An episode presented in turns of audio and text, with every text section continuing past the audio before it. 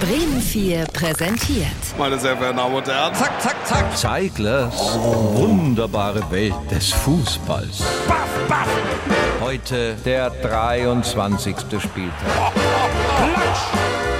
Mit Ostfriesen, Alemao, Zeigler. Ah, das ist ein Name, der geht einem so herrlich von den Lippen.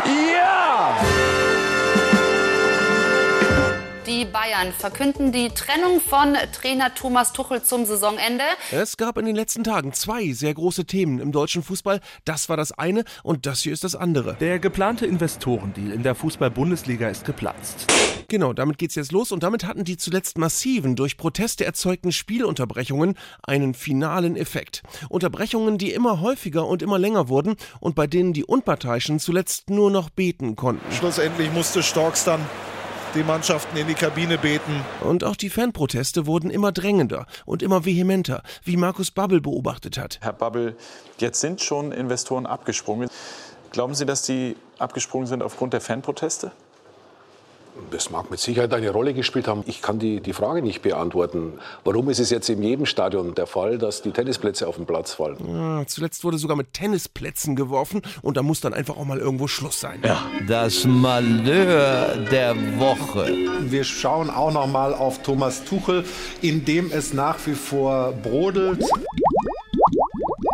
In Thomas Tuchel brodelte es zuletzt zusehends, vor allem in den letzten Tagen nach dem Knockout in Leverkusen. Frust nach dem Knockout im Schlagerspiel gegen Leverkusen. Zuletzt standen die Bayern immer öfter mit leeren Händen und mit leeren Gesichtern. da. Die Spieler wirkten ausgelaugt und müde. Harry Kane schlief manchmal mitten im Spielzug ein. Harry Kane steht am richtigen Platz, nickt dann ein. Und Thomas Tuchel hatte einfach keine guten Antworten mehr. Warum kann man es dann hier nicht umsetzen? Keine Ahnung.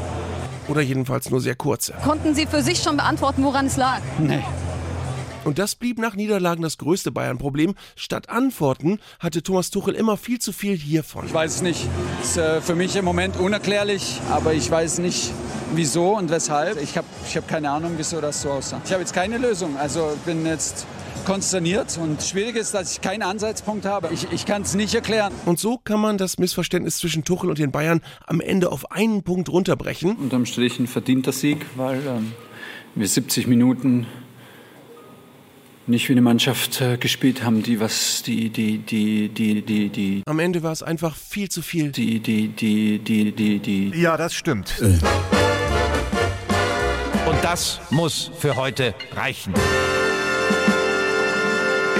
Zeiglers wunderbare Welt des Fußballs gibt's auch als Podcast auf bremen4.de und in der ARD Audiothek.